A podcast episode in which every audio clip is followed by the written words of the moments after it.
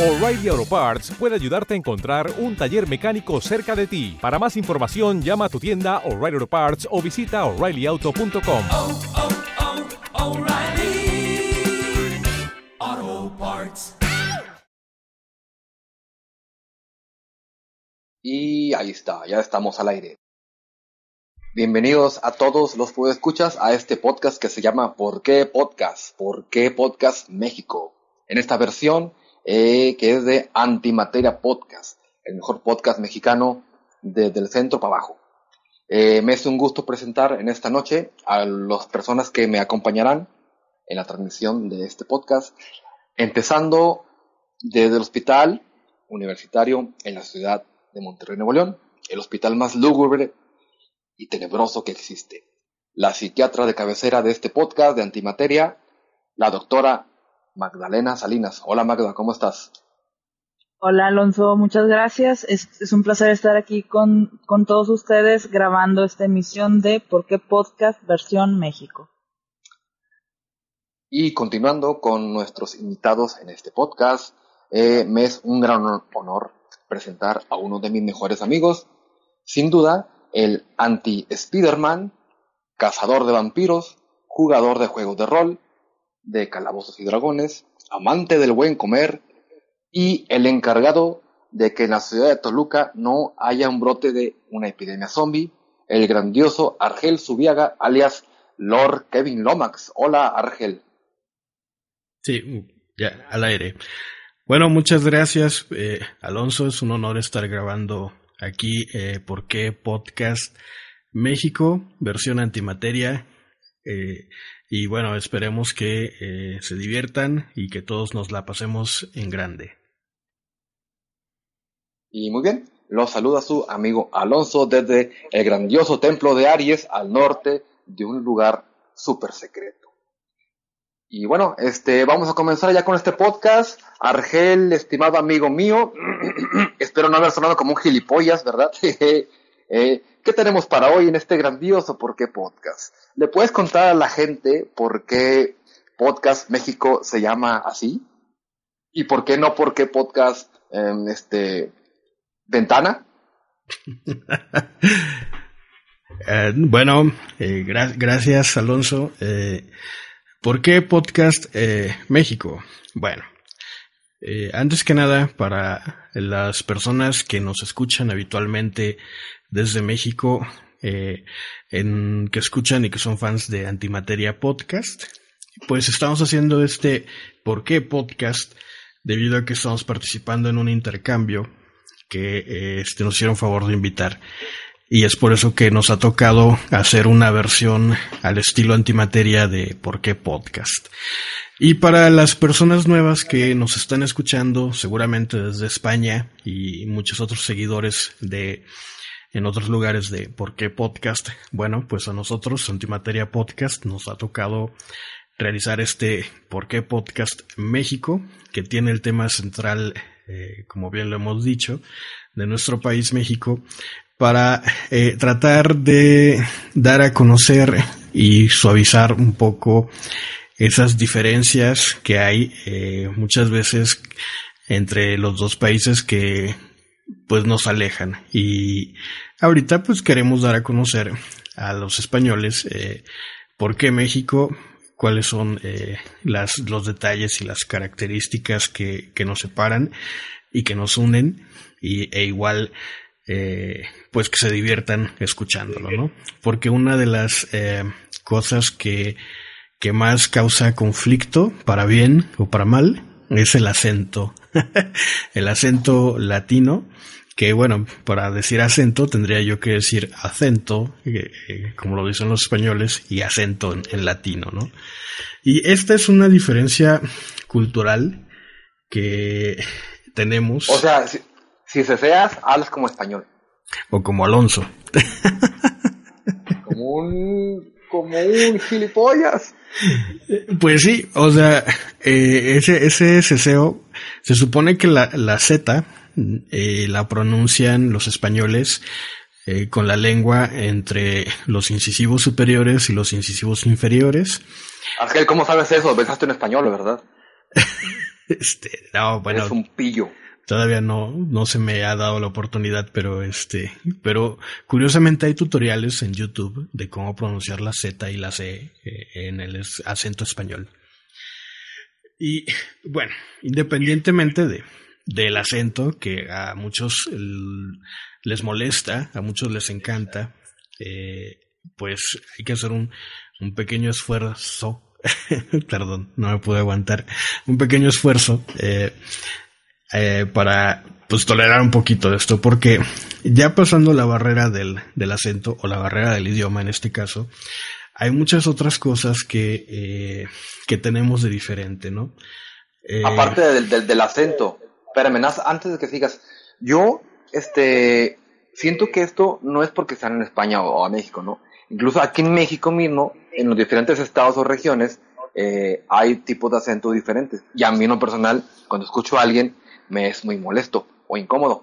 Pero así como yo te lo digo, conocí personas eh, que no, no me lo dijeron de frente, pero me enteré que al escucharme hablar a mí, este, decían que se, se desesperaban. ¿verdad? Y nunca sabían de dónde era yo, ¿verdad? Quién sabe, de algún mundo más. sí, bueno. Pues estaban en lo cierto. La tuve que eliminar del Messenger. bueno, eh, aquí eh, tomamos en cuenta que México, para nuestros amigos de fuera, está dividido en 32 estados. Eh, estos 32 estados en todo el país tienen su acento muy regional. No es lo mismo una persona que viva en el estado de Monterrey, que tiene un acento muy característico, que a continuación Alonso va, va a hablar para que escuchen el acento de Monterrey, por favor.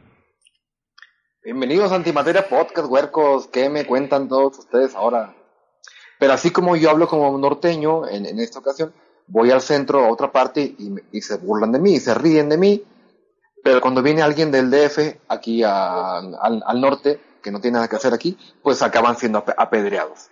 Pero cuando un yucateco, alguien del, de la Riviera Maya o la, allá por el sur, va a cualquier parte del mundo, es bulleado, es burlado este, bastante. Porque ese acento yo creo que es muy diferente, Argel, el de los yucatecos. Mare. Meridanos.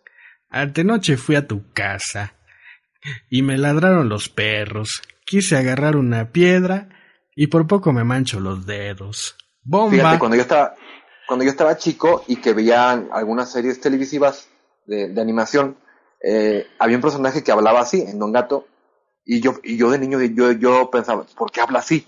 Hasta a mí de niño que no me daba cuenta de muchas cosas, eso me era bastante molesto. Y bueno, pero fíjate, no todo es malo porque yo he visto series eh, dobladas al español, este, ¿cómo se dice el español de España? Castellano, ibérico, español ibérico. Me gustan mucho cómo hablan y veo muchas series habladas en español ibérico o dobladas en España. Eh, por ejemplo, las últimas eh, que vi en la de Dos chicas sin blanca, Two Broke, Two Broke Girls, y este, la que más recuerdo es Doctor House. Cuando yo vi Doctor House en latino, no soporté verla. En ningún momento. Y así empecé también con Juego de Tronos, con Game of Thrones. La veían en español ibérico y me gustaba. Cuando la empecé a ver en latino, eh, batallé mucho en acostumbrarme. Imagínate ahora un bebé, Argel. Un Pues infante. sí, no, de hecho, yo por ejemplo soy fan del, del idioma original. Para mí el idioma original es, es lo importante. Así veo los animes, los animes japoneses, los veo en idioma original subtitulados. Eh, igual eh, hay una serie, bueno, una, no sé cómo le llaman en España, creo que les dicen culebrones, no estoy muy seguro de eso, pero es una telenovela que así se le conoce en México, que, se, que pasó en España y que se llamaba Física o Química, y esa la veía obviamente y me gustaba a pesar de, del acento español. Ah, sí, la recuerdo. Esa serie era la leche, Argel. Qué bárbaro. Tremendo. Así es. Entonces, eh, Así hemos forzado. sí. Ya. Entonces, pues sí, no tengo problemas con, con el acento, pero eh, siempre y cuando sea el idioma original, ¿no? Si es una serie de Estados Unidos, eh, me gusta verla en idioma original. El problema viene cuando veo algo doblado y que no es el acento original. Es decir, si veo un anime en español ibérico, me molesta mucho, pero de igual forma me molesta mucho ver un, un anime en, en, audio latino, ¿no? En español de doblaje latino, también me molesta, ¿no? Porque no es el idioma original. Eh, y lo mismo para todo lo demás. No sé. ¿Viste, ¿viste el anime de Akira? Sí, sí lo vi. La película. Este, ¿en qué idioma lo viste? En idioma original. Eh, creo que alguna vez comentaron ellos algo acerca de ese anime, eh, que en España pues pegó mucho, ¿verdad? Para mí ese anime está horrible, lo detesté, nunca lo entendí.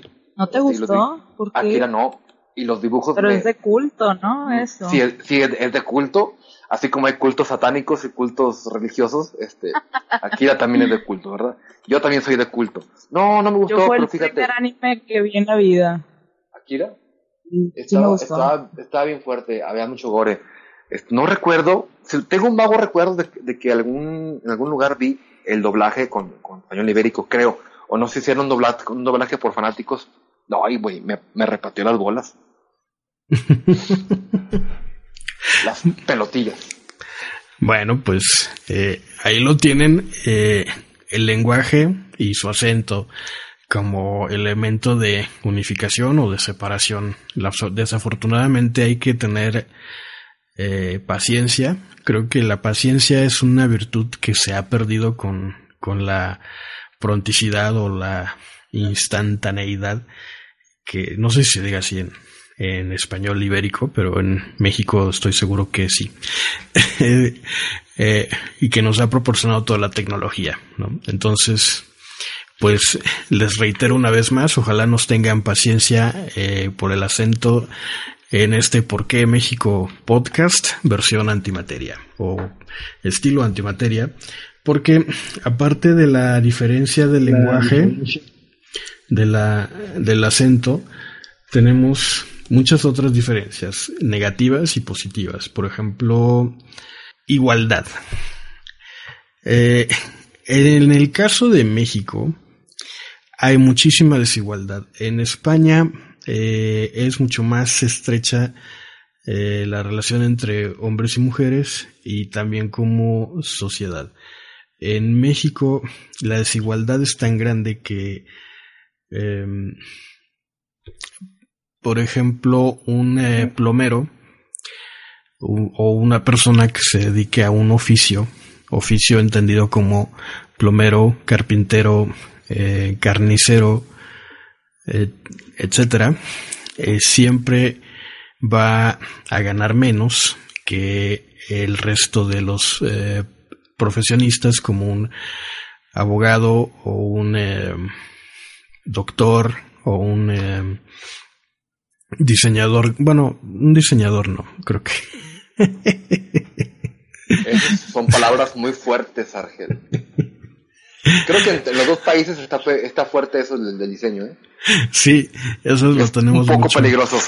en en común, pero bueno, decía yo que eh, el problema aquí de las diferencias es que eh, en ese tipo de oficios las personas siempre van a ganar menos y lo cual va a causar mucha desigualdad. En, eh, tengo entendido que en España eh, la sociedad eh, tiene un ingreso más o menos igual. Eh, no importa que seas plomero, no importa que seas un profesionista universitario, eh, hay un ingreso eh, por cabeza muy parejo. En México los sueldos, sí, los sueldos están muy disparatados. Eh, hay gente que gana muchísimo dinero y hay gente que gana muy poco dinero sin importar eh, lo que haga o lo que sepa hacer. Eh, he encontrado que en México hay abogados, hay doctores que ganan muy, muy poco, ganan casi lo mínimo. E igualmente también puede haber carniceros o em, eh, cocineros, esa es la palabra, cocineros, que ganan muchísimo más dinero que cualquier otro en pro- en promedio. Sin embargo, la tendencia es que los oficios son mal pagados, ¿no? Y en España y en general los países de primer mundo, eh, su ingreso per cápita, digo, por este, por cabeza, que no es lo mismo, eh, es un poco más homologado, ¿no? Eh, y el poder adquisitivo también está mucho más arraigado que en México. Ah, indiferencia. Indiferencia es otra. Ajá. Una pregunta. España creo que se considera el segundo mundo, ¿no? ¿Cómo qué? Segundo mundo, ¿no? Sí, creo que sí. Su situación económica ha estado muy mal últimamente. Sí, te lo digo eh, porque ellos mismos me lo han, contado. Mm, sí, que es como no es tanto primero, pero sí segundo. Sin embargo, las diferencias están aún así. Eh, y bueno, decía yo de indiferencia. Eh, indiferencia, un ejemplo muy común de la indiferencia que tenemos los mexicanos y que nos aplica a todos es en el caso de los eh, que tienen hijos, los papás, ¿no? Mandan a su hijo a la escuela y por la festividad del Día del Niño eh, mandan una nota avisándole a los padres que se les va a dar un espectáculo eh, y un, festival que lo organiza la escuela y que para que el niño lo pueda eh, disfrutar o tenga acceso a ese, ese espectáculo tiene que llegar, tiene que aportar la cantidad de 80 pesos u 80 euros, para el caso es lo mismo, ¿no? Eh, los mexicanos decimos, ah, ok, 80 pesos no es mucho, es un festival eh, que se divierte el niño, vale la pena, sí, toma niño, aquí está el dinero, ve y dáselo a la maestra, ¿no? Y hasta ahí llegó. Sin embargo, eh, los españoles no son nada indiferentes y sí se atreven a, a cuestionar y a preguntar. preguntan, oye, pero son 80 niños y estamos hablando de que la escuela tiene 300 niños y si multiplicas 80 por 300 te da un total de 24 mil eh, pesos o 24 mil euros, que, es muchísimo dinero y qué clase de festival cuesta 24 mil pesos, ¿no? O 24 mil euros. Este, ¿qué está pasando allí? ¿A dónde va, cuánto va a costar el espectáculo? ¿A dónde va a ir el resto del dinero? ¿Cómo se va a aprovechar? ¿Qué está sucediendo? Y es ahí eh, donde la indiferencia termina para, para este, los españoles, ¿no? En México eh, hay una expresión que se llama valemadrismo, que seguramente la han escuchado algunos. Eh, valemadrismo o vale madres o me vale es una expresión que se utiliza para marcar una muy notoria indiferencia es decir, eh, no me importa lo que suceda. Me vale madres significa, significa eh, no me interesa, no me importa, eh, me vale. Me vale, o como dijeran que, me importa una mierda, ¿no? Algo así dijeran los españoles. En México es me vale madres. Y el valemadrismo está muy arraigado dentro de nuestra sociedad. Y esa es una diferencia que tenemos con, con ustedes, una diferencia negativa, ¿no? Eh, opinión. Como ya decía yo anteriormente, los españoles no son indiferentes, por lo tanto es generalizado que la sociedad española tenga una opinión y que siempre la dé aunque nadie la pida. la opinión en la sociedad española está tan arraigada en su ADN que a veces rayan en la intromisión. Bueno, más que intromisión, bueno, sí, sí es intromisión, ¿no? Rayan en, ser entrometidos. Sin embargo, en la sociedad mexicana son más los que callan que los que opinan, y esto sucede por la anterior indiferencia la indiferencia de informarse, la indiferencia de conocer otras opiniones, la indiferencia de no involucrarse porque cree que no nos afecta, es como la ecología. La ecología para nosotros los mexicanos nos es indiferente y no nos importa a no ser que nos afecte directamente. Por ejemplo, la ecología, en el caso de los que vivimos en una ciudad pequeña, eh, como en mi caso Toluca, no nos importa absolutamente nada, a diferencia de los que viven en la capital del país, en la Ciudad de México, que antes se llamaba Distrito Federal, pero ya no, ahora se llama Ciudad de México, la capital, y ahí sí tienen severos problemas de contaminación por vehículos, eh, autotransporte, eh, y ahí sí les importa muchísimo la ecología, hay campañas de reforestación, etcétera, etcétera. Eh, ya nosotros, pues no, no sé cuál sea el caso de Monterrey, Magda.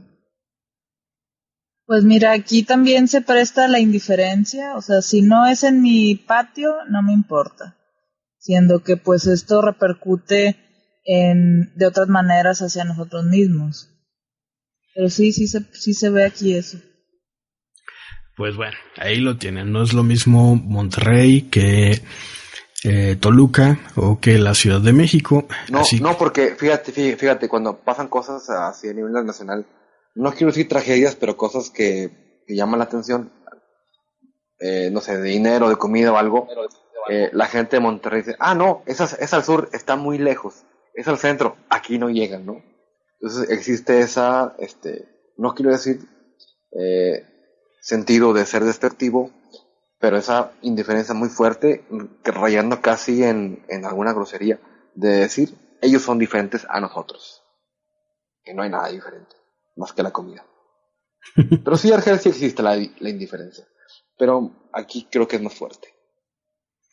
Bueno, y hablando de la opinión y la, del, bueno, de la indiferencia, luego viene la opinión y de esta opinión pasamos a, algo consecutivo que sería la libertad de expresión y la libertad de información. a diferencia de España, en México la libertad de expresión es coartada.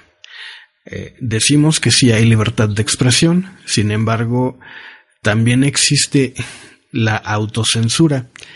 La autocensura es una forma bonita de decir eh, que no hay libertad de expresión un periodista se puede excusar en la autocensura diciendo que no escribo de tal tema porque sé que no me lo van a publicar o no, no, no quiero exponerme porque arriesgo mi seguridad. De hecho, México hace poquito acaba de ser catalogado como el tercer país, no estoy muy seguro, y eh, como el tercer país eh, más peligroso para ejercer la profesión de periodismo. Eh, muy frecuente. No me digas. Así es. Está bien feo, ¿eh? Sí, hay muchos periodistas que son asesinados por eh, dar noticias que incomodan al narcotráfico, que incomodan a la política eh, e, e, incomodan a, algunos otros sectores, ¿no? Eh, sin embargo, en España sí hay una libertad de, de expresión. Los noticieros eh, cumplen con una labor social importantísima, que es difundir la, la noticia, la verdad, a diferencia de los medios de comunicación mexicanos que se dejan seducir por el dinero. Eh, el, ahí se deriva de la corrupción. La corrupción la tenemos muy alta, muy arraigada. Bueno, ya me estoy brincando. De la libertad de expresión y libertad de información, inherentemente nos derivamos hacia la corrupción. En España no es que no haya corrupción, sí la hay. De hecho, en todos los países del mundo hay corrupción. Hasta en Japón. Así es. Con mis héroes. Hay, en España hay corrupción, hay indiferencia, machismo, desigualdad, pero todo en diferentes grados, ¿no? Eh, hay un director de, había un director de cine cubano, Tomás Gutiérrez Salea. ¿En Cuba, en Cuba había cine? el, cine cubano. ¿En Cuba había cámaras? sí, de hecho el cine cubano es eh, muy bonito. Bueno. Eh, ¿Estás, en México, no? ¿O en España? Nada, lo que pasa es que yo estudié em, comunicación social, que en España creo que le llaman periodismo eh, o algo así, que no es lo mismo acá. Entonces, eh, estudié cine cubano durante la universidad y el cine cubano es muy bonito, es muy interesante y creo que uno de los directores eh, más sublimes que ha tenido Cuba es Tomás Gutiérrez Alea, alias Titón, y tiene una película maravillosa una película increíble que se llama Hasta cierto punto. Y esa película habla de los problemas sociales de Cuba y cómo son tolerados y aceptados o rechazados, ¿no? Y es hasta cierto punto, así se llama, porque empieza hablando un, un este, un hombre cubano promedio. Decía, no, sí, la mujer tiene todo el derecho y toda la igualdad, sí, no nos oponemos, eh, todo está bien para la mujer hasta cierto punto, ¿ah? y ya, ya empieza la película, ¿no? Entonces, hasta cierto punto, todos los países tienen todos los males, ¿no? Sin embargo, en México, eh, pues la diferencia. Hasta cierto es, punto también. Es hasta cierto punto, solo que el punto es mucho más elevado, ¿no? La, la corrupción. Eh, la corrupción en México está tan arraigada que no es eh, solamente de la por parte de la autoridad, sino que nace del del individuo, ¿no? ¿Cuántas veces eh, no nos ha parado a lo mejor un agente de tránsito y nos ha querido multar por exceso de velocidad? Y en lugar de reconocer nuestro error y aceptar la multa, inmediatamente le ofrecemos uh, lo que aquí en México... Lo queremos comprar. Sí, lo que aquí en México se le llama mordida. En México eh, le ofrecemos un soborno al policía para que no nos imponga la multa, ¿no? Y eh, bueno, esto ya, de ahí se derivan muchas otras cosas, ¿no? Pero... Ángel, ¿tú has sobornado a alguien?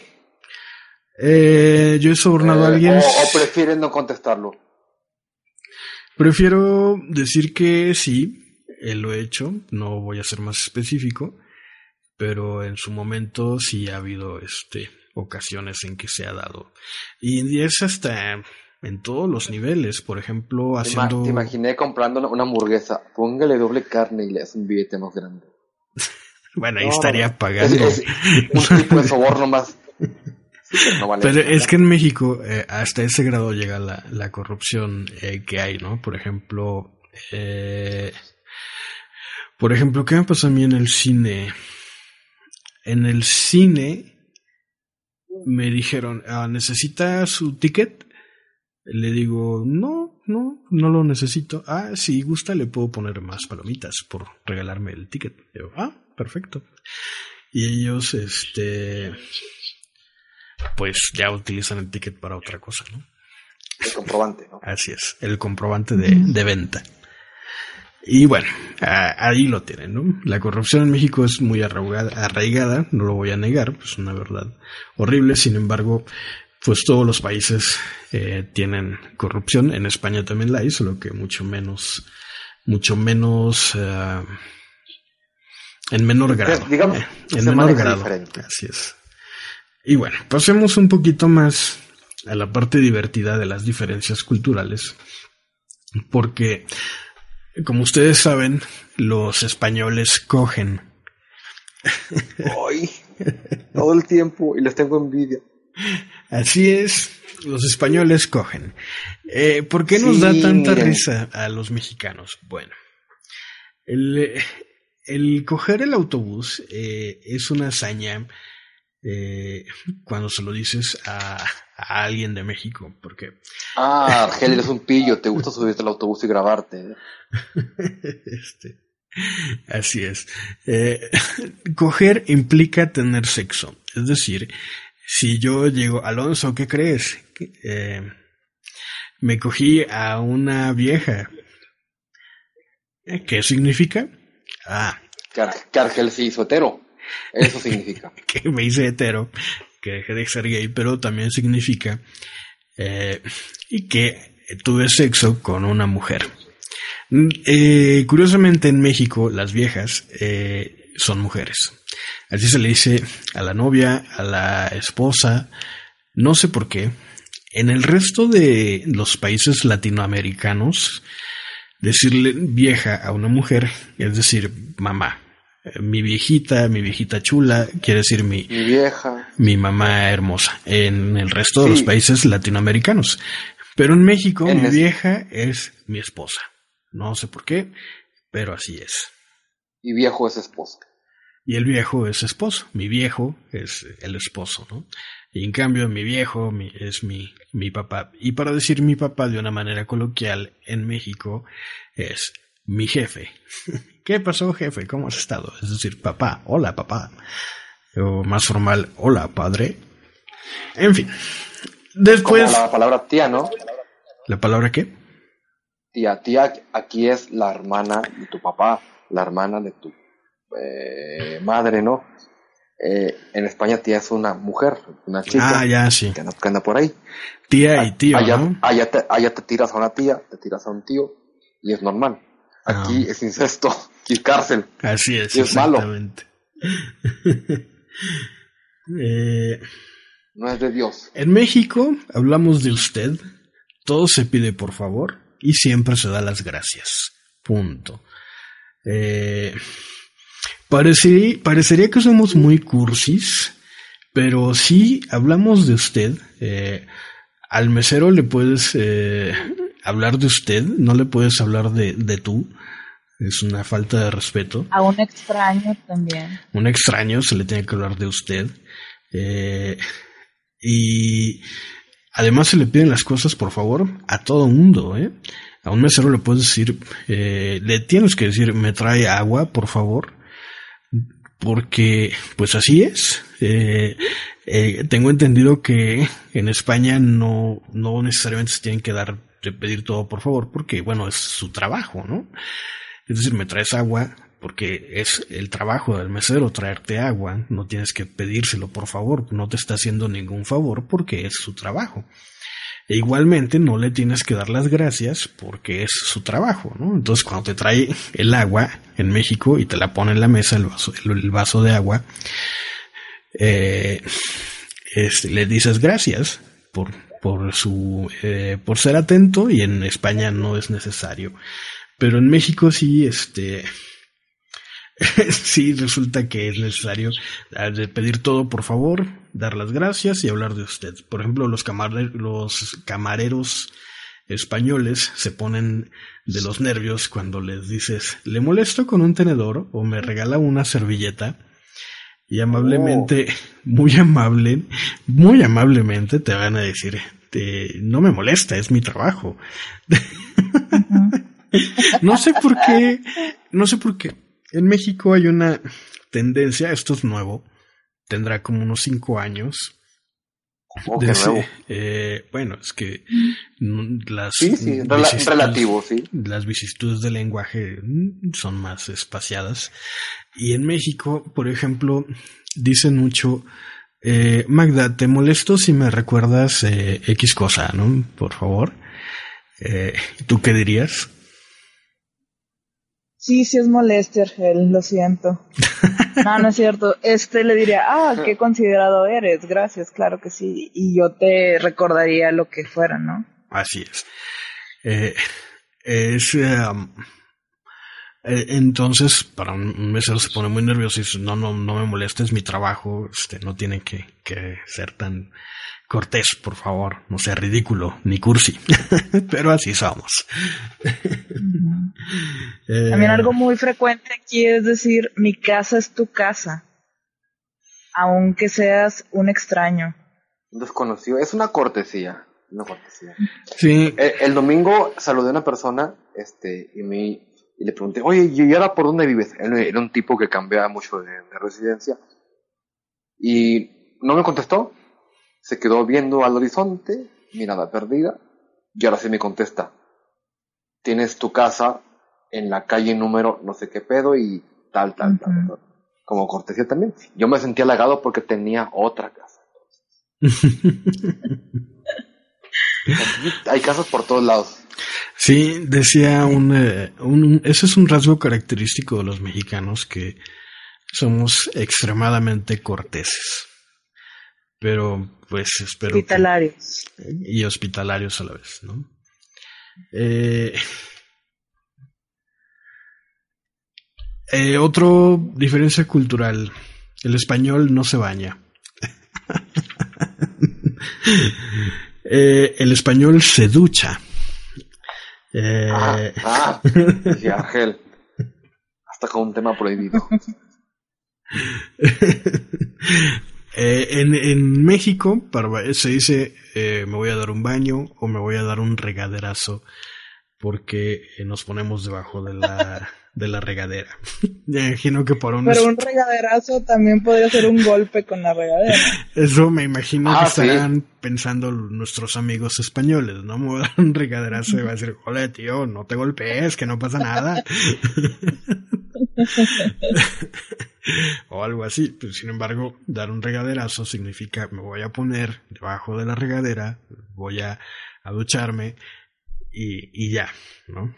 Entonces, esa es una diferencia cultural. Eh, ir de tapas. En México eh, se pusieron últimamente de moda ciertos restaurantes que te sirven tapas en vez de platos de cena. Pero pues es una moda muy eh, nueva y pasajera además, ¿no? Sin embargo, eh, cuando tú vas a tomarte una cerveza,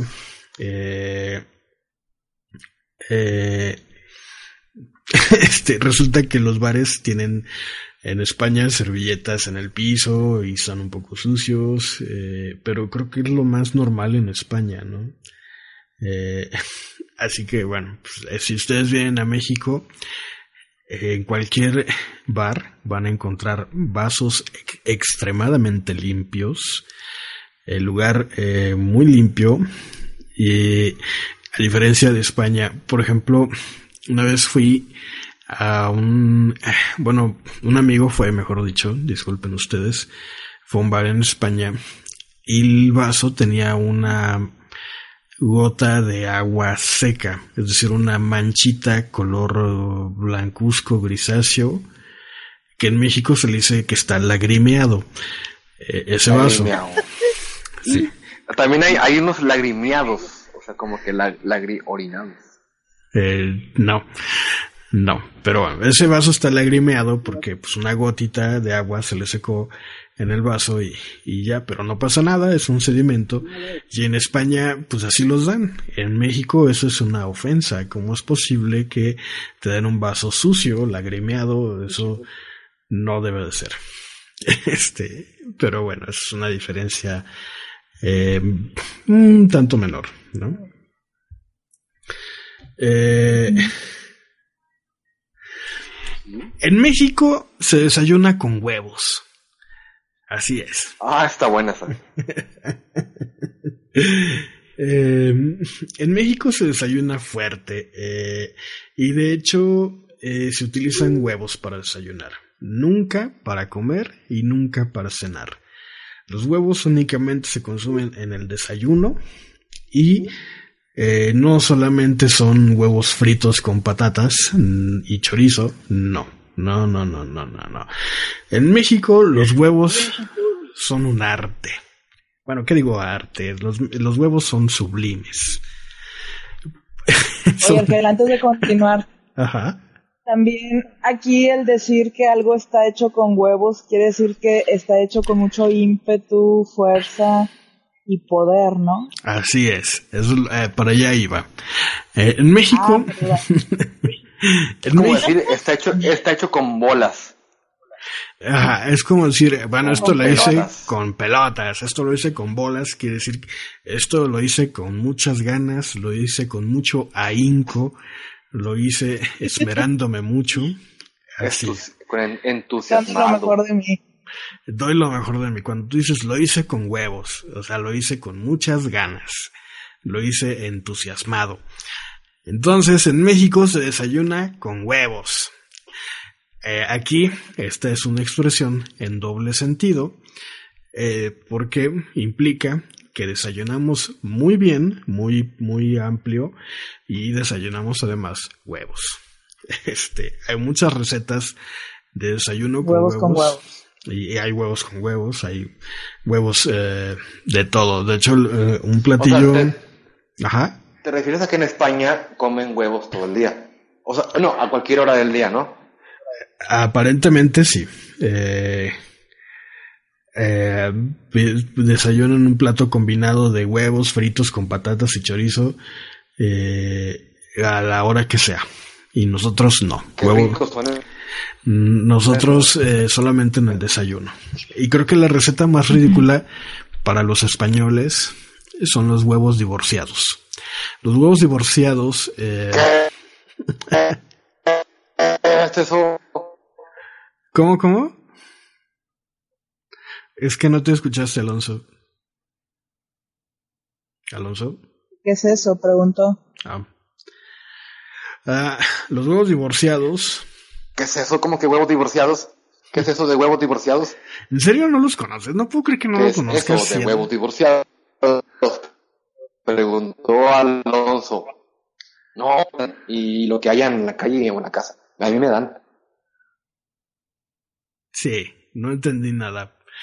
Tenemos un Pues problema bueno, aquí. cuando la gallina y el gallo se pelean, Alonso, este, pues los pollitos quedan en custodia del gobierno. Oh, en serio.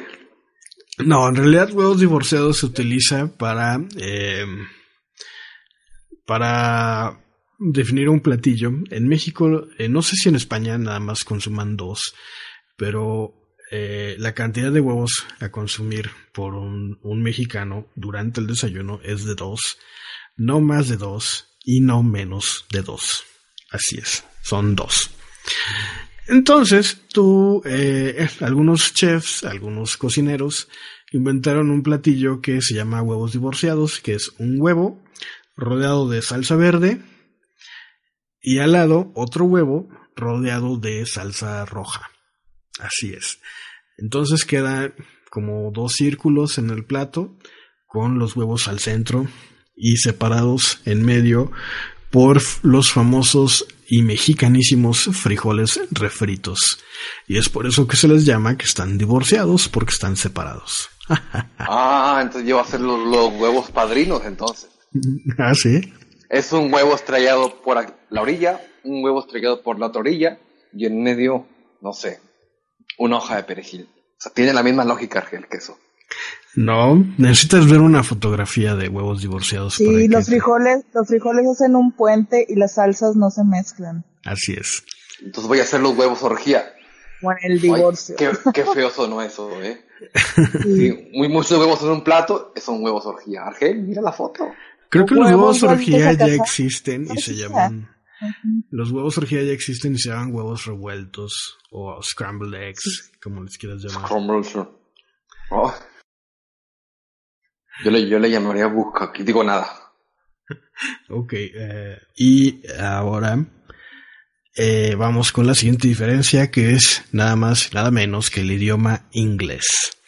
En México, como vivimos justo al lado de Estados Unidos, eh, pegadito, eh, el inglés lo tenemos muy cercano. Como- y Como es- dicen, Dios Ajá. tan lejos de México, tan lejos de Dios, tan cerca de Estados Unidos. Qué desgracia.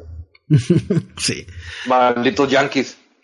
Tenemos un problema de eh, culturización muy, muy severo de la cultura, la cultura estadounidense invade México mm, a raudales eh, y por lo mismo eh, siento yo en mi opinión muy personal que estamos perdiendo un poquito de, esencia mexicana.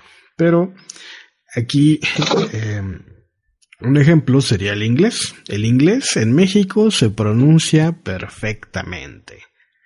Por ejemplo, en México se dice Spider-Man, porque así se pronuncia en inglés.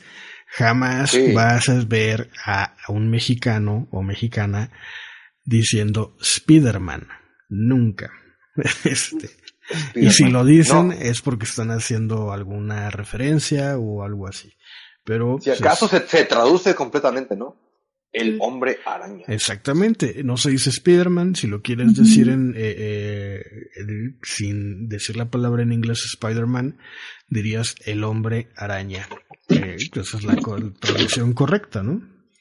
Eh, y siempre vemos el cine en versión original, en audio original. En, en México, todas las salas de cine se ven en versión original y también últimamente ya hay disponible la versión doblada, pero esto tendrá apenas unos tres años que, que se empezó a hacer. Hasta antes de tres años todas las películas se veían en, en inglés con subtítulos en español y ya últimamente apenas eh, se está viendo doblada al español, obviamente en audio latino. Pero, eh, ah, y por ejemplo... Pero incluso eso es lo correcto, ¿no? O sea, si estás hablando en español, debes pronunciar la palabra como se leería en español. nosotros estamos agringados, ¿no?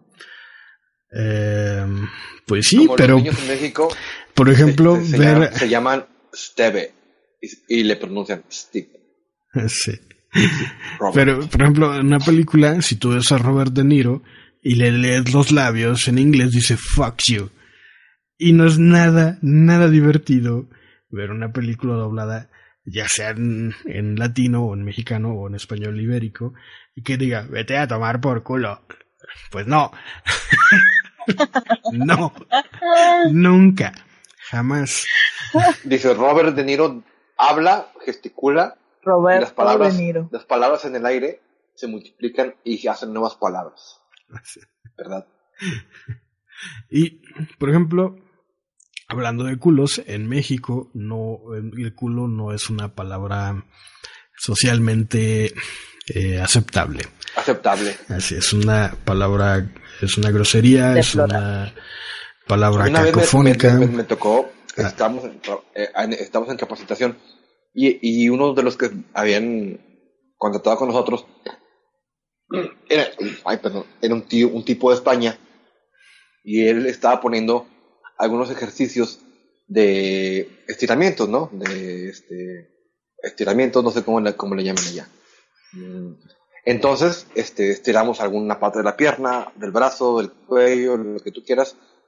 Y, y él, estaba, él estaba un poco serio en el ambiente y de repente dice, nos colocamos así y levantamos el culo. No, güey, todos a reírse bien machín, o sea, muy fuerte a reírse porque culo es una grosería. Y él estaba hablando en serio y de repente dice culo, lo tomamos a tomar, no, no es cierto, lo tomamos como una, un- una, una mala broma, ¿no? Ya después nos explicó que es culo ya, es, es como decir aquí pompis o glúteo. Y allá se dice en todos los niveles, puede ser en una escuela, universidad, iglesia, etc, etc. Sí, bueno. Pues en México es una palabra altisonante, no adecuada, eh, eh, muy desagradable. Por ejemplo, si ustedes llegan eh, y piden, oiga, véndame unas toallitas para el culo de mi bebé, pues los van a ver muy feo, porque pues es, es- está mal dicho, ¿no? Véndame Me unas ibas a limpiarle el culo.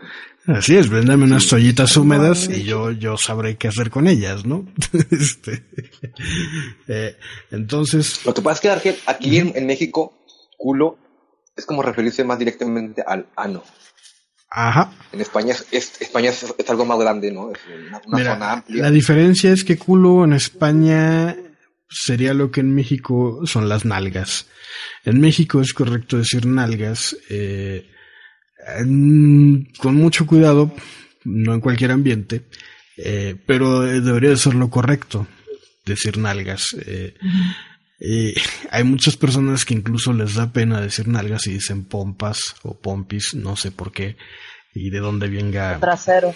o el trasero. Eh, pero este, pero nalgas debería ser la palabra correcta en México. Y bueno, siguiendo con eso, Y de hecho así viene en los libros de anatomía, la nalga. exactamente. Eh, Ahora, ah, Argel, imagínate en, con otra palabra, que yo, que tú me preguntas, pregúntame qué, qué desayuné, qué tomé en la mañana. ¿Qué desayunaste, Alonso?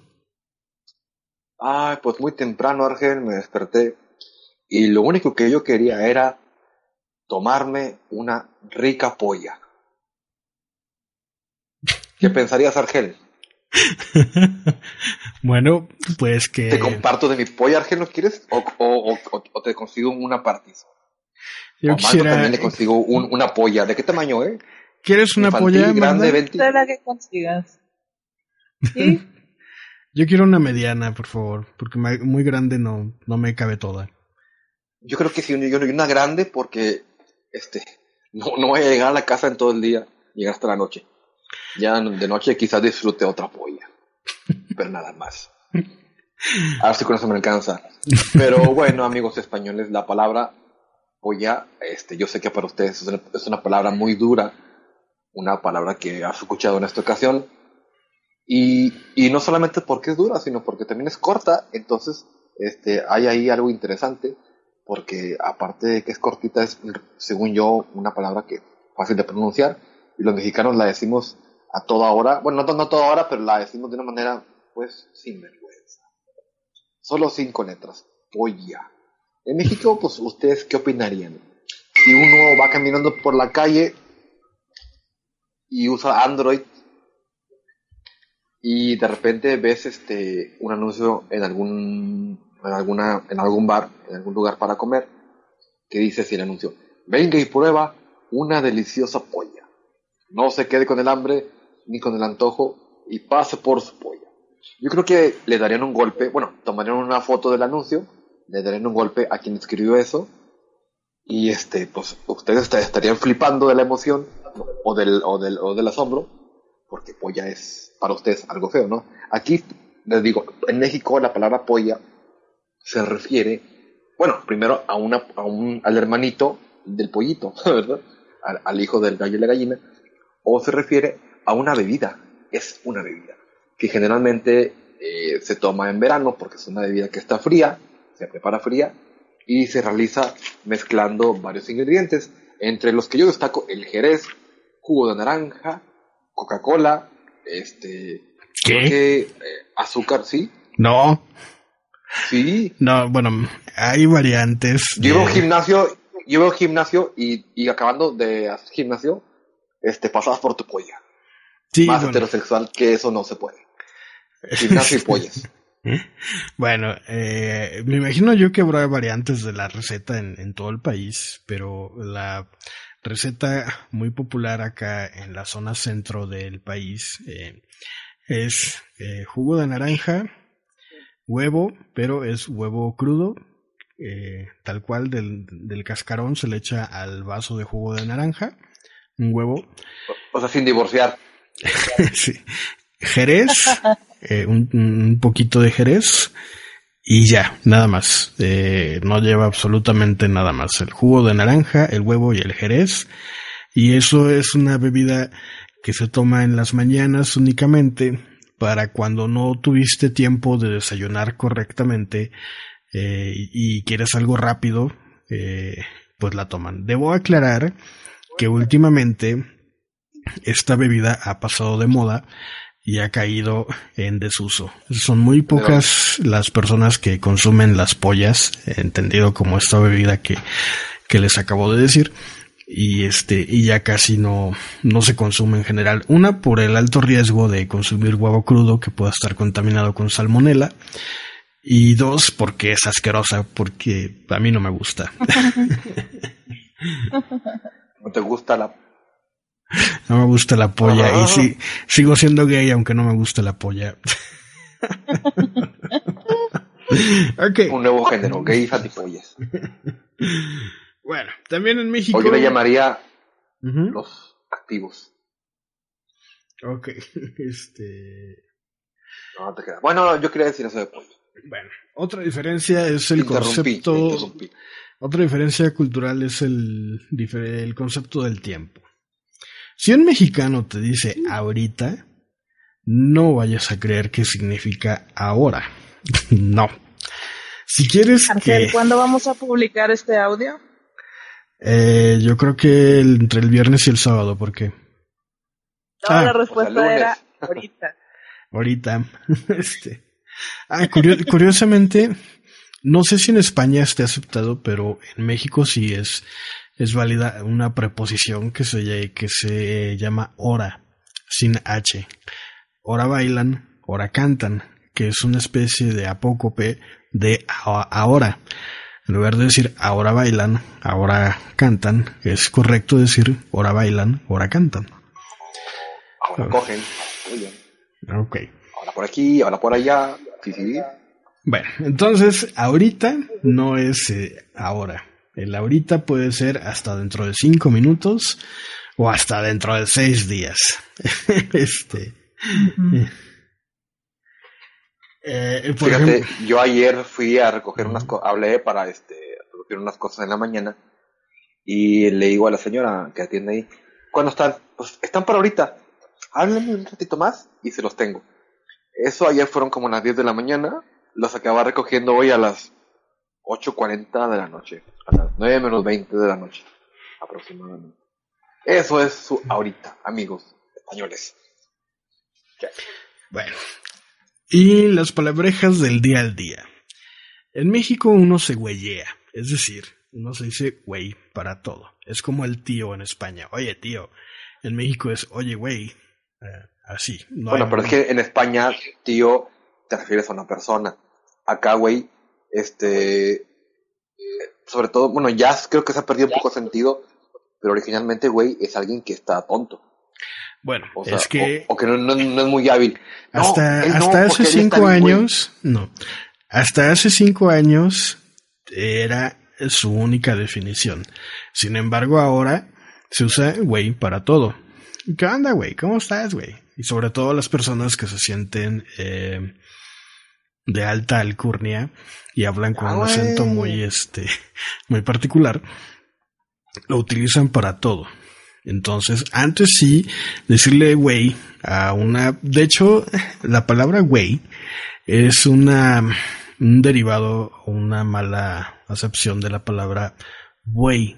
Buey como toro o este, el buey. Y por alguna razón en México decir buey a alguien es decir que está tonto o que es inexperto o que no tiene habilidad.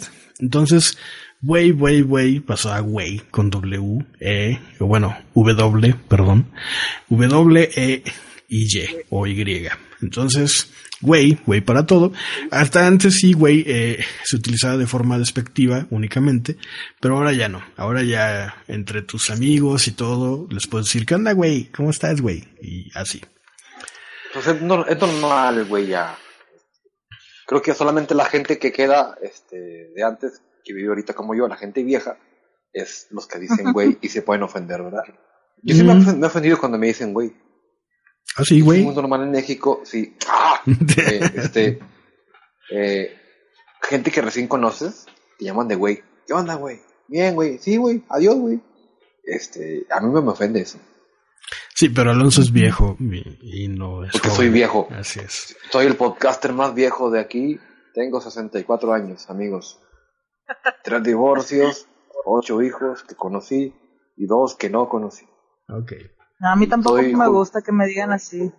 De hecho, de mis amigos nadie me dice. No, nadie te dice, ¿qué onda, güey? No, porque yo no lo uso y tampoco me gusta que me digan. Exactamente, exactamente. Así es. Bueno, eh, eso sí es muy em, una característica. Si alguien no te dice güey nunca, tú tampoco deberías decirle güey. ¿No? Es una especie de... Y como es un convenio interno, ¿no? Una, es una especie de informalidad, un acuerdo tácito informal eh, una convención social eh, informal, ¿no? Es decir, eh, si alguien te lo dice, bueno, pues eh, hay un cierto nivel de confianza y si no lo usas porque no te gusta, pues la otra gente debería de, de reconocer ese, eso y, y, no usarlo. Y por ejemplo en España, si algo está guay, eh, se dice que está cool o que está chido. Eh, si alguien es hortera en España se le dice naco en México. Eh, palabras, groserías. En México se les dice groserías, en España creo que son palabrotas. Las palabrotas camufladas o camuflajeadas, por ejemplo, el jolín sería el no manches en México. Si alguien es pija, en México es un fresa. ¿eh? Este. Eh, y así. Em, Pero que la pija no es un pene, ah, muy pijo, muy pija, quiere, se interpretaría Oye, sí, yo puedo ser muy fresa. No, no es pene. Muy hábil. Es fresa. Bueno, eso tengo entendido. Si algún español nos puede decir si pija o pijo significa pene, pues que me lo diga, por favor. Este. Eh, los chistes en México son de Pepito y son de gallegos. este, el equivalente. La podcast es linda de los chistes de gallegos. Así es. Ya estaban cuando nacimos. Así es. En, es- en España el equivalente son los de Lepe y Jaimito. Eh, eh, y Paco creo que también se utiliza, no estoy seguro. Y ya, bueno. Esas son algunas de las diferencias eh, culturales que tenemos entre México y España. Espe- espero que les haya servido y les haya sido interesante y ayudado a comprender un poquito más a este eh, país que es México. Y ahora A este país tan golpeado por la vida. y que le va mal, le va mal en el fútbol. Y además que Alonso va a hablar de algo de las palabras, ¿no, Alonso? Ya las dijimos, güey, ya dije una y dijiste otra. Así que ya te, te el tema. Te comiste todo, Argel. Así. ah, pero Este, todavía pero- faltan palabras, ¿no? Tengo mi as bajo la manga. Ah, Y como Argel se ha comido mis palabras, uy, qué, qué bien suena eso, eh. Este, he preparado la sección especial que a todos ustedes seguidores de ¿Por qué Podcast les encanta. La sección de especial de Ready Player One. ¡Eh! ¿Quién le- leyó Ready Player One? Todos. ¿A quién le gusta? A todos. ¿Qué quieren saber de Ready, Ready Player One? Todo. Pero bueno, como sabían, Ready Player One es una novela, este, es un libro de un futuro eh, donde hablan de, de un juego en línea que es multijugador, que ese juego se ha convertido en el escape de la sociedad, el escape a una vida miserable, llena de basura, sin esperanzas y con mucho calor y con escasez de recursos naturales.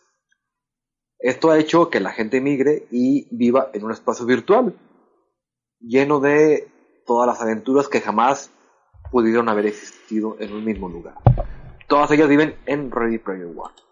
La historia se centra en un adolescente que empieza en el juego, en el juego buscando un tesoro, porque él busca ganarse ese premio, ¿no? Si tú encuentras el tesoro, vas, a heredar la fortuna, y la fortuna te la vas a poder gastar en la vida, en la vida real, en la vida de, en la vida de verdad.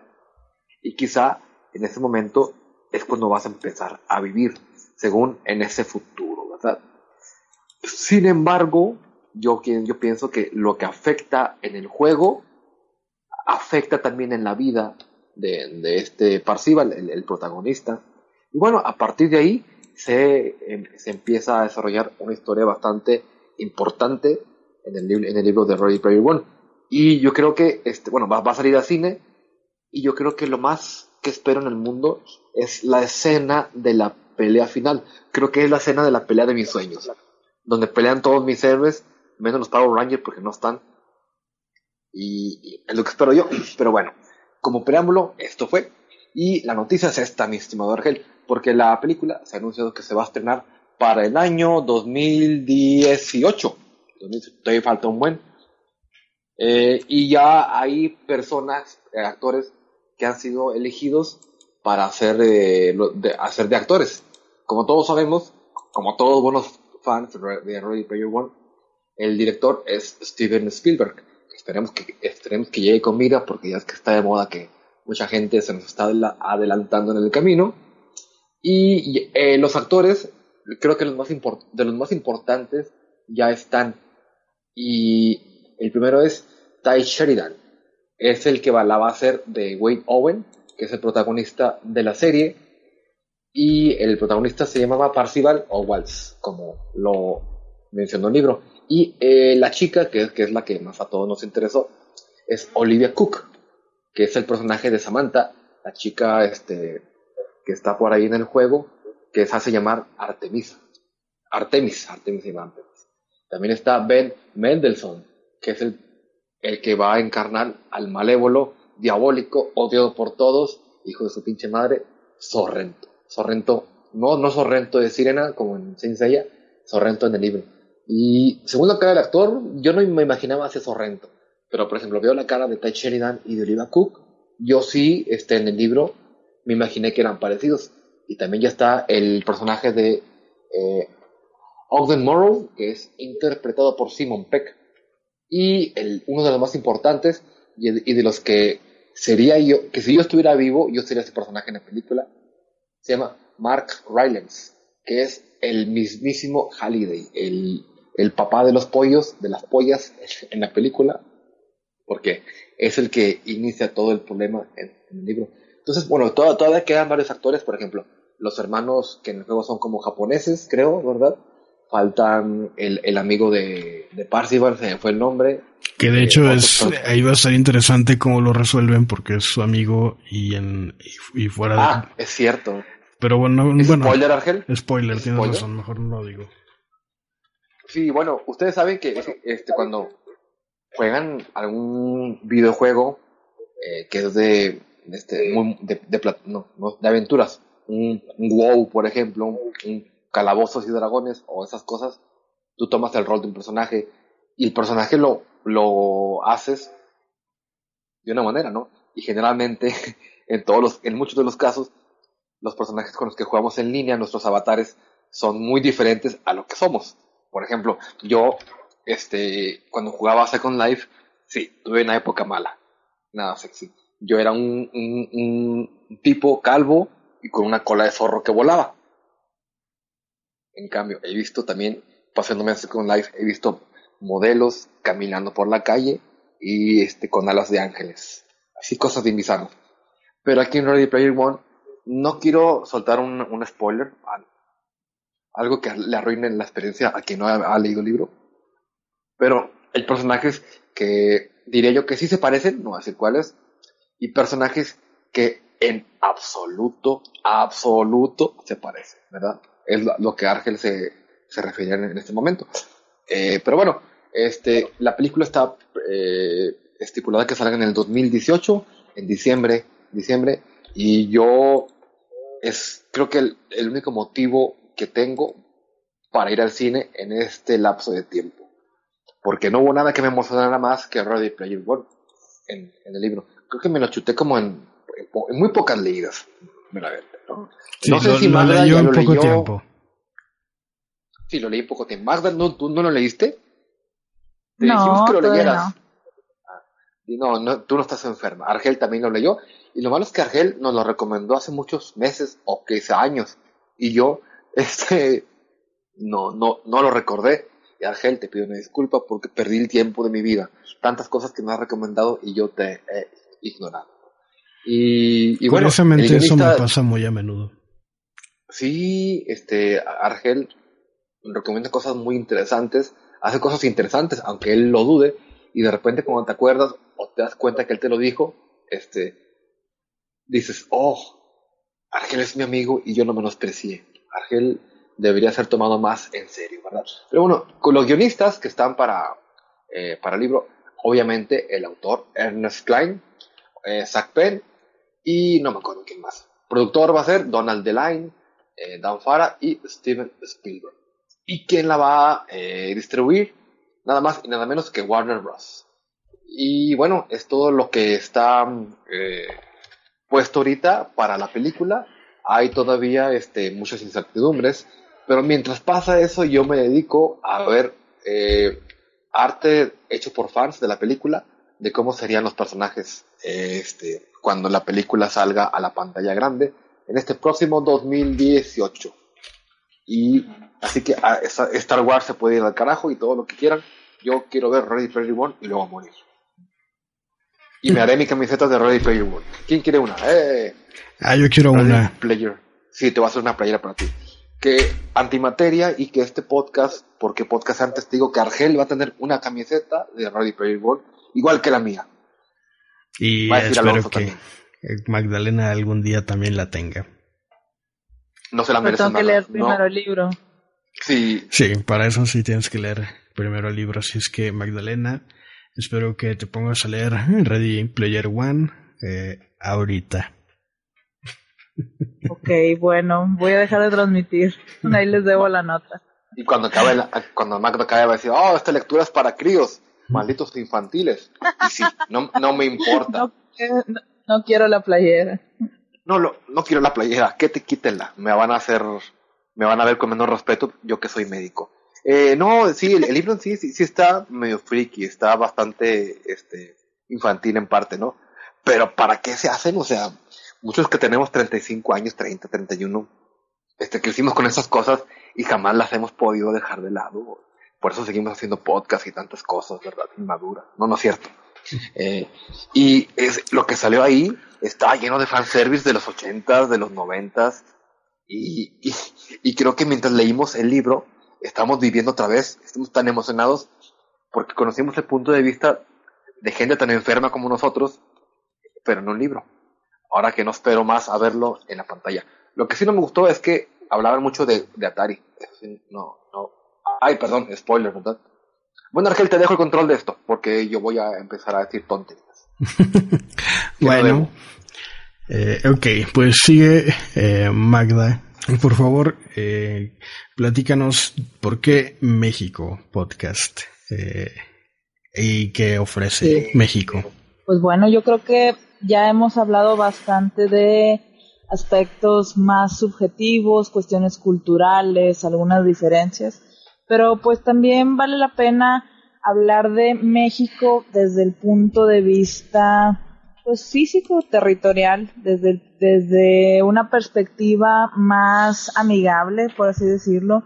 Sé que hemos hablado y tocado muchas cosas que están pasando en este en este país pero también es un país hermoso como saben y, ya lo mencionamos pues México se caracteriza por tener gente muy hospitalaria muy cálida y realmente a cualquiera que nos esté escuchando este creo que le gustaría bastante poder visitar algunas ciudades de aquí. México tiene la ventaja que es un país que tiene de todo, o sea, para el turista, para el visitante, para alguien que, que desea pasar un buen rato, eh, México tiene, por ejemplo, desde cosas naturales, paisajes, tiene playas, tiene este lugares eh, para hacer ecoturismo, o sea, la, la, la, biodiversidad está bien, está bien cabrona, o sea, muy, muy fuerte, ¿no? Hay de todo realmente. Sí, hay de todo.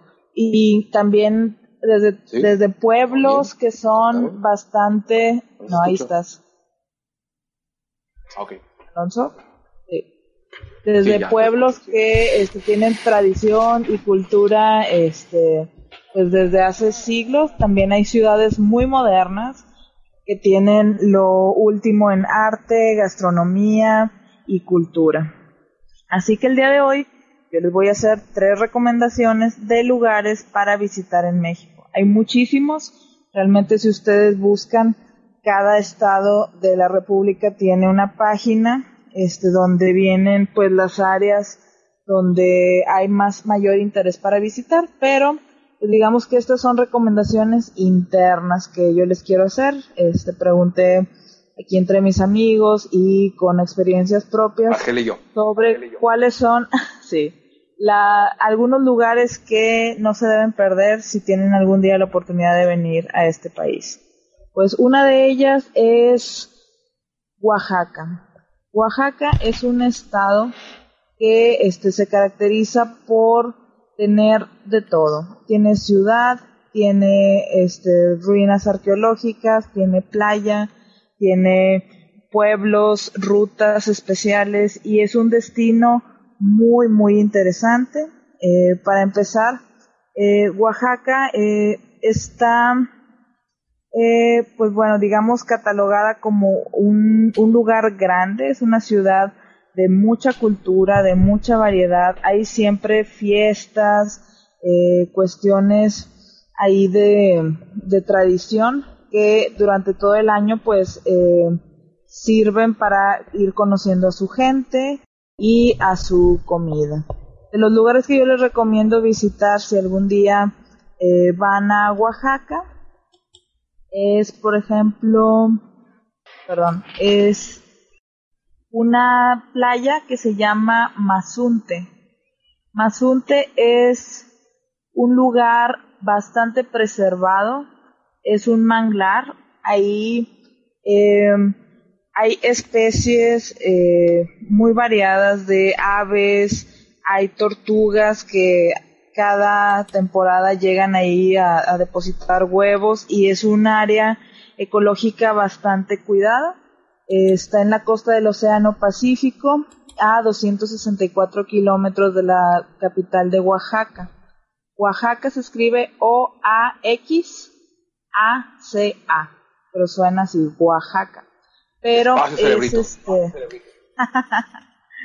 es un lugar, una zona donde pues hay bastante auge turístico, la verdad hay muchísimos hoteles y lugares donde quedarse y se considera un, un, lugar que tiene este pues mucha tradición de magia y algunas este pues sí algunas eh, cómo decir Ah, es que se me, perdió donde tenía aquí apuntado eso, perdón. Oaxaca es un pueblo mágico. En lo que, en lo que nuestra doctora Magda eh, revisa sus apuntes, quiero comentarles acerca de la inseguridad. Mucha gente en España eh, tiene miedo a venir a México por lo que leen las noticias, por todo lo que pasa, pero en realidad eh, eso es todo ese tipo de violencia que sucede son en zonas muy particulares del país, en estados también que no, no son turísticos, sino que son fronterizos, eh, tanto, sobre todo con la frontera norte de México y Estados Unidos, eh, que es donde se da todo eso de los intentos de pasar droga a, Estados Unidos eh, es donde ocurren ese tipo de, de problemas. En los estados turísticos y en los lugares propiamente turísticos no hay ese problema de inseguridad. Eh, pueden ustedes venir eh, con confianza y no va a pasar absolutamente nada.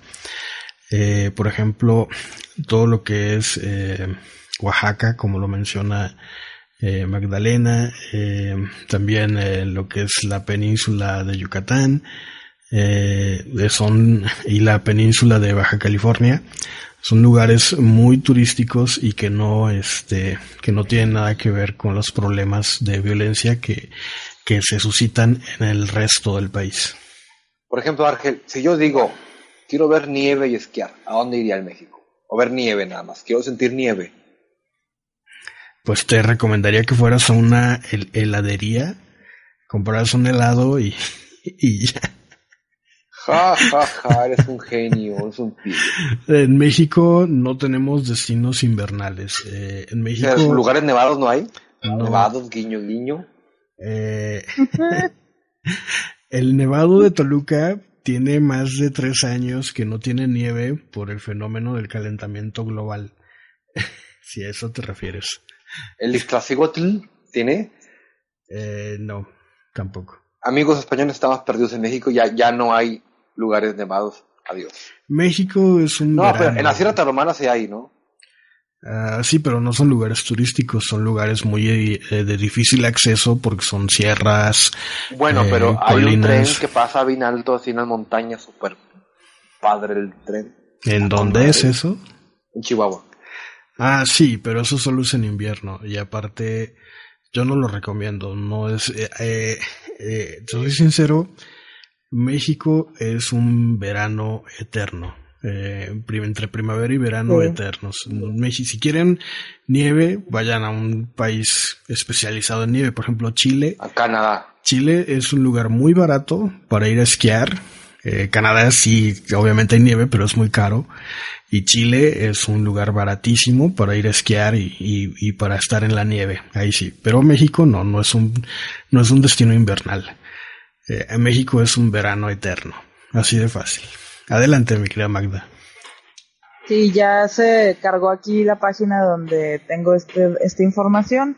Miren, este, como bien dice Argel, son zonas específicas donde este pues realmente está muy tranquilo, es muy agradable, este incluso muchas personas del resto del país viajan a esos a esos lugares pues para disfrutar en familia, este Oaxaca también tiene, además de la playa, unas atracciones muy interesantes. Una de estas es un árbol que se conoce como árbol del Tule, que está en Santa María del Tule, Oaxaca. Este es un árbol del tipo ahuehuete que está localizado a 13 kilómetros de la ciudad de Oaxaca. sobre la carretera que conduce a Mitla y este es un árbol que es considerado el árbol con el diámetro de tronco más grande del mundo. Su perímetro es de aproximadamente 42 metros, tiene una altura de 40 metros y se estima que serían necesarias aproximadamente al menos 30 personas con las manos entrelazadas para poder abarcar su tronco y en su sombra caben aproximadamente 500 personas. Es un árbol que tiene un volumen gigantesco y un peso aproximado de 636 toneladas. La edad de ¿Cuántas este no haríamos ahí? Sí, este árbol eh, tiene una edad aproximada de más de 2000 años. Y pues este, hay, una, hay una leyenda zapoteca donde se narra este árbol que fue plantado Por por, este, por un sacerdote, dios del viento, o sea, está bastante padre ahí toda la cuestión cultural, se los recomendamos, es uno de los lugares a los que tienen que ir, es si van a Oaxaca.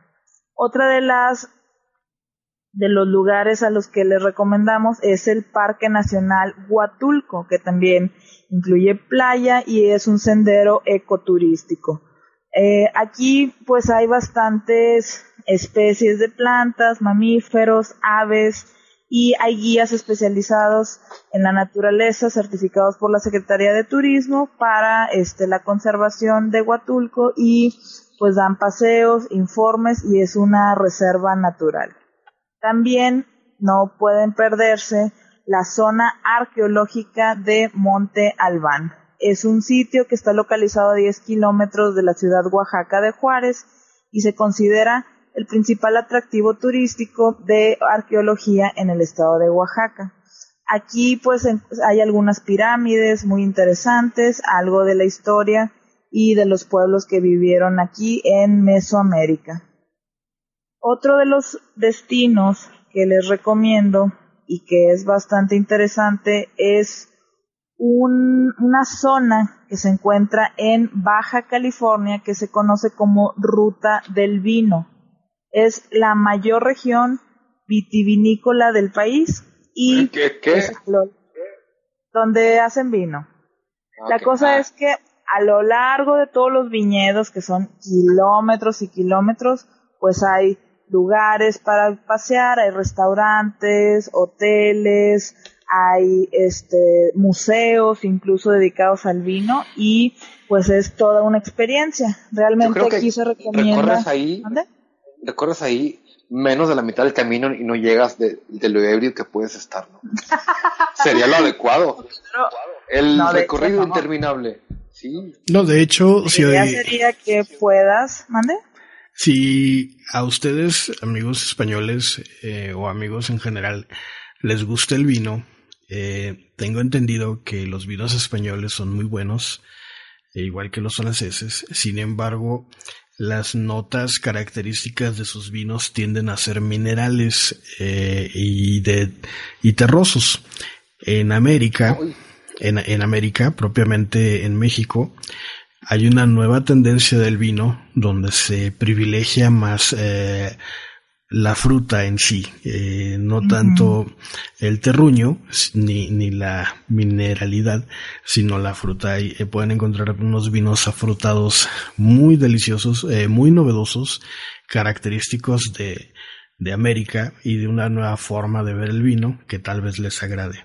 En ese sentido, si quieren experimentar, pues adelante, vengan, que, que se van a, se van a sorprender, seguramente.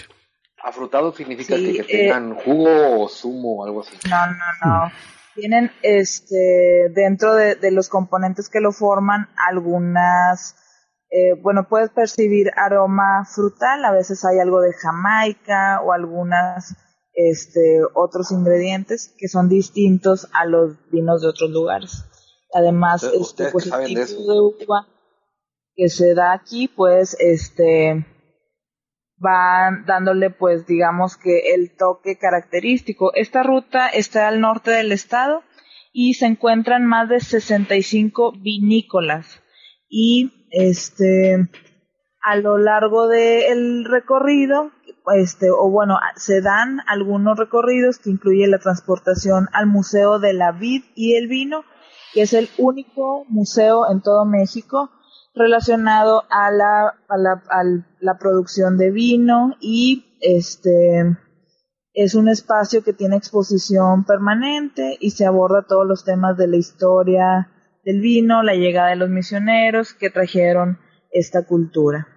También eh, en esta en esta ruta eh, hay pues bastantes restaurantes y gastronomía de muy alto nivel con la que puedes este pueden ustedes degustar pues una amplia gama de restaurantes desde campestres, cocina local, gourmet, internacional y pues esto va dando ahí una experiencia inigualable. Tú puedes ir catando vinos a lo largo de toda la ruta y este, los costos están accesibles.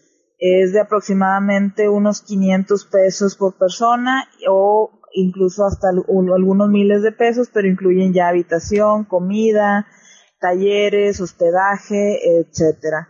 Y la guía de, de los vinos. Hay este muchísimos bodegas este, a los que pueden llegar y todas están pues abiertas a los turistas. Está, por ejemplo, Casa Pedro Domecq, algunas como Bodegas Santo Tomás y eh, Bodegas F. Rubio, por mencionar algunos.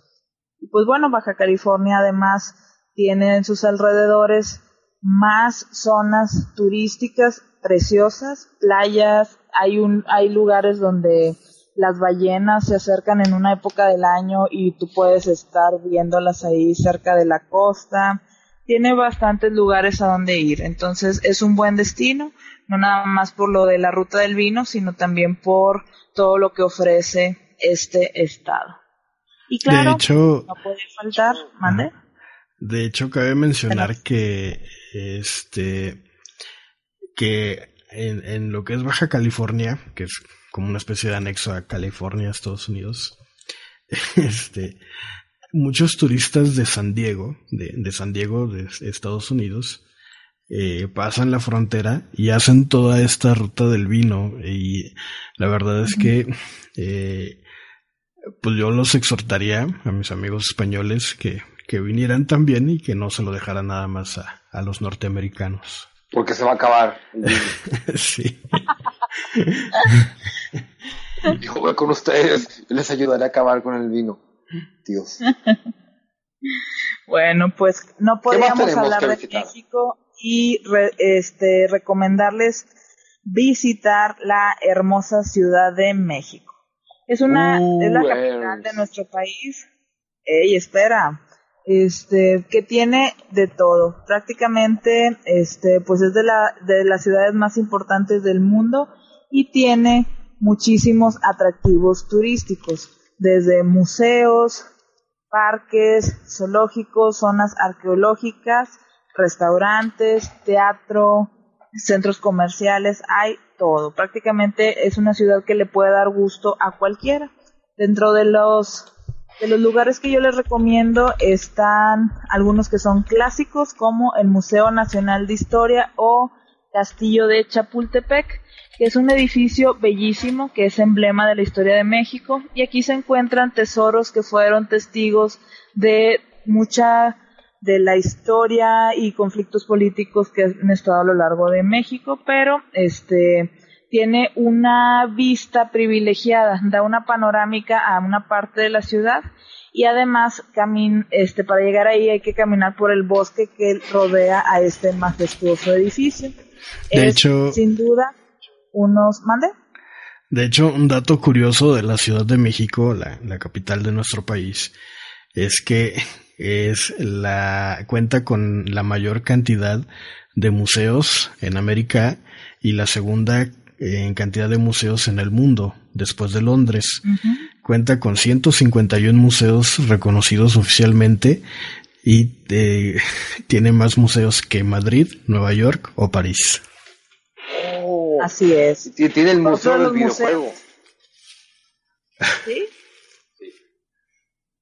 Bueno, otro de los museos emblemáticos es el Museo Frida Kahlo, también conocido como la Casa Azul, que es la casa más famosa este, de, de la pintora mexicana reconocida a nivel mundial, porque ella aquí vivió y ahí murió. De hecho, tú puedes entrar, ver su recámara, dónde están sus obras de arte, algunas piezas famosas del artista, sus... Todo una Este. Sí, to- todo su equipo este, de pintura ahí está y se ve también pues cómo estaba comunicada la- con la casa de Diego Rivera. También otro de los, los museos este, más importantes o que yo les recomiendo es el Museo Nacional de Antropología e Historia. Pues este es un uno de los museos más grandes y más visitados de todo el mundo. Tiene dos millones de visitas al año y tienen 11 salas de arqueología, 11 de etnografía, además de exposiciones temporales y manifestaciones culturales muy interesantes. Aquí hay algunas piezas súper importantes de la cultura prehispánica. Aquí está la Piedra del Sol y reproducciones de los edificios mesoamericanos. Sin Y no- duda, y no, y no está caliente. Qué perdón, tenía que uno de decirlo. los, de los museos más importantes de Latinoamérica y este hay que visitarlo. También la ciudad este tiene algunas eh, pues edificios y estructuras que son clásicas de la ciudad. Una de ellas pues es el centro histórico que tiene edificios religiosos, plazas, museos, restaurantes, cantinas y este pues puedes tú recorrer las calles y ver todo el folclore todo el folclore este en la calle. Está la catedral la típica casa de los azulejos la alameda central bellas artes y este pues tiene muchísimos atractivos. Sin duda es un lugar que este nunca terminará de sorprendernos otro de, las, de los lugares turísticos más este, emblemáticos pues es el zoológico de Chapultepec. Este fue inaugurado en 1924 y es un emblema en la ciudad. Ha tenido algunas remodelaciones y tiene 243 especies de, aves, mamíferos, reptiles y anfibios en adecuadas zonas bioclimáticas. Eh, es muy visitado y sin duda es un lugar donde podrán ustedes pasar un buen rato. También no pueden dejar de visitar Xochimilco, que es un campo de flores flotante, literalmente. Son unos canales que existen desde la época prehispánica, pero actualmente se convirtieron en un atractivo turístico. Ahí hay algunos sembradíos que se conocen como chinampas, que este son fueron creados de manera artificial sobre el lago y uno puede dar este un paseo a lo largo de todos estos canales en unas lanchas realmente pintorescas que se conocen como trajineras. Se, este, de manera tradicional uno se sube a las trajineras que están decoradas de maneras este, muy, muy vistosas y cada trajinera tiene un nombre. Entonces, te puedes subir a una que se llame como tú, como tu novia, como tu amigo, y son como si fueran pequeños, este, ¿cómo decir? Pues son unas banquitas flotantes dentro de, de la, de la trajinera, puedes hacer una fiesta ahí, puedes pasarla muy bien, caben aproximadamente 10, 15 personas por cada una de ellas y te las rentan dándote un paseo típico alrededor y lo más curioso es que estando ahí adentro hay este negocios flotantes donde pues te venden comida, cosas artesanales, recuerdos, etcétera. Y también ahí en la ciudad está una zona que es conocida como Coyoacán, que es un lugar típico para visitar este un domingo, es una zona tranquila, pero también tiene muchas curiosidades. Son calles muy pintorescas, tiene un mercado, puedes encontrar de todo, este negocios eh, pues muy llamativos, por ejemplo hay unos que son de nieves de sabores muy exóticos como sabor a frijoles, a nopal, chile, etcétera, eh, cosas que no te imaginaras, hasta también este artesanías, etcétera. Y por último, no pueden dejar de visitar la zona arqueológica de Teotihuacán. sin duda es uno de, mis lugares favoritos de todo México. Aquí son aproximadamente 260 hectáreas donde están los principales complejos de edificios monumentales como la Ciudadela y el Templo de la Serpiente Emplumada. Está también la Pirámide del Sol y la Luna y este siempre está llena de actividades. Mucha gente viene aquí a recibir la primavera, a hacer yoga, este son museos y jardines en los que puedes observar muchísimas piezas arqueológicas y este pues es uno de los tesoros que hay en este país. Como ven, pues en México hay muchas cosas que visitar. Podríamos hablar de más ciudades hermosas por visitar, como por ejemplo Puebla, San Miguel de Allende y otras. Yucatán, Mérida, tiene lugares también hermosos, pero pues creo que eh, la idea principal era transmitirles que pues aquí los esperamos y este pues en, en internet hay muchísimo este muchas recomendaciones para los turistas, por ejemplo, qué papelería hay que traer, cómo hacerles si van a rentar un auto, si van a traer uno propio, en qué zonas pueden quedarse y incluso yo les recomiendo que si ya tienen el plan de venir aquí, busquen algunos grupos que están en Facebook. Hay uno que se llama Mochileros de México y este la gente que viaja a lo largo de México sube ahí, por ejemplo, planes o rutas trazadas por ellos mismos donde, por ejemplo, te pueden recomendar, no sé, los mejores mariscos de esta playa, ¿no? O este el hotel más más barato pero con mejor calidad de la zona, este algunas algunas guías, este y recomendaciones para optimizar tiempos y para que disfrutes al máximo de tu viaje. Y sería todo, Argel.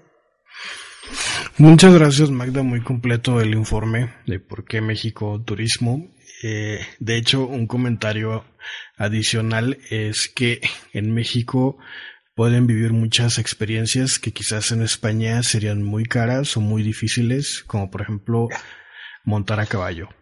En México montar a caballo... Eh, como un hobby. este, es cotidiano. Es cotidiano y no porque eh, muchas gentes nos imaginan todavía como si tuviéramos, anduviéramos con sombrero y a caballo todo el tiempo, pero no es así, sino que hay parques, por ejemplo, si ustedes vienen a la capital, hay un parque em, eh, que se llama La Marquesa, que pueden ustedes ir y hay paseos a caballo, hay em, paseos en go-karts, eh, pesca de truchas y, y la verdad es que eh, es muy barato, mucho, muy barato. Igualmente, si van a, alguna playa, en Acapulco, por ejemplo, pueden eh, subirse a eh, esta cosa que es el, paracaídas. El paracaídas, no sé si lo conozcan, es una lancha que te arrastra con un paracaídas de tal forma de que te, skydiving. es skydiving eh, y entonces, pues tú vuelas, entre comillas, tú puedes, decir que vuelas mientras la lancha va jalándote por, por la playa, ¿no? Eh, y muchas actividades o experiencias que puedes vivir y que son muy baratas a, diferencia de, de, otros lugares, ¿no? Y bueno, pues creo que así llegamos al final de... O pueden venir a la casa de Alonso. Tantas cosas que pueden vivir aquí tan asombrosas y mágicas solo en mi casa. Pueden leer tu libro de Ready Player One. Sí, se los puedo prestar. Les puedo prestar a Chura de Capricornio, al de de Tauro. Otras cosas que pueden hacer conmigo. No. Eso, no, eso no, vaya, a llegar un violador. Olvídenlo. No, vengan, pero nada más saluden, salúdenme. ok. Bueno, pues ahí lo tienen. Eh, ¿Por qué podcast México? Versión antimateria podcast. Espero que les haya gustado y se hayan divertido. Eh, creo que eso es todo, mi querido Alonso. Y pues bueno, este, yo pensé Ángel que este podcast iba a ser un poquito más difícil de hacer, pero pues bueno, creo que este, eh, platicamos, platicamos, platicamos como siempre lo hacemos.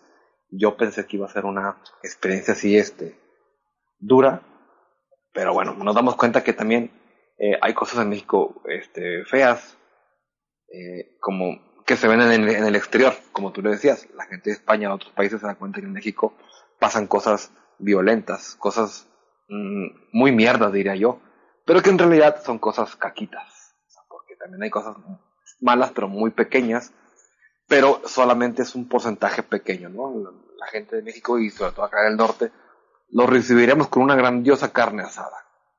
Barbacoa, pues. Eh, Magda. Y pues yo me divertí mucho este, desde haciendo la planeación para grabar este episodio especial del el intercambio, del interpodcast.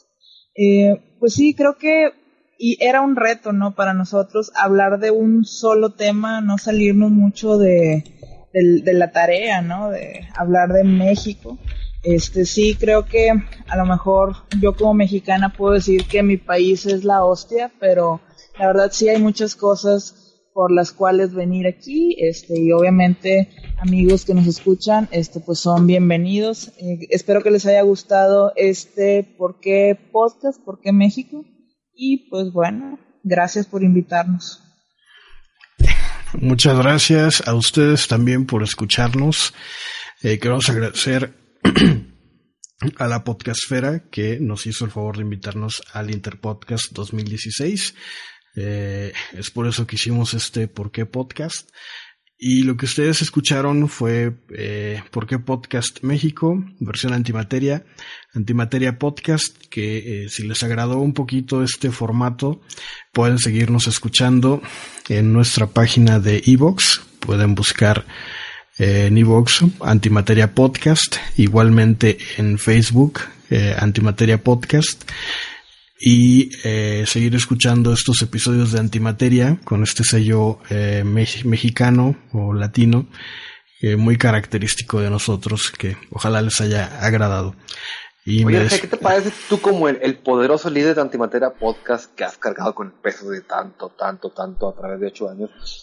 ¿No quieres contar a la gente del mundo qué es Antimateria Podcast? Bueno, pues aprovechando... ¿Qué no, ¿Qué no hay en Antimateria Podcast? aprovechando un poquito de esto, eh, este, eh, Antimateria Podcast es un podcast mexicano que lleva ocho años saliendo eh, y que tenemos más o menos un 52 episodios por temporada, son ocho temporadas. A través de estos ocho años han participado varias personas en este proyecto y Antimateria es un podcast en el que se habla de todo y de nada a la vez.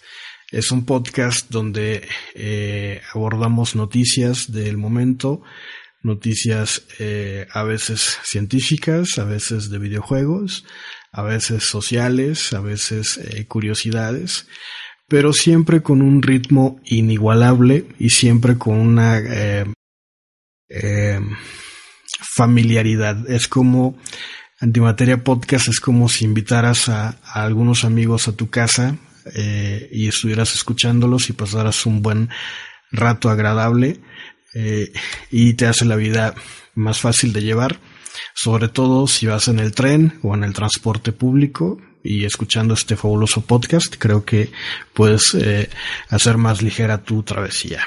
No sé si se me Así es.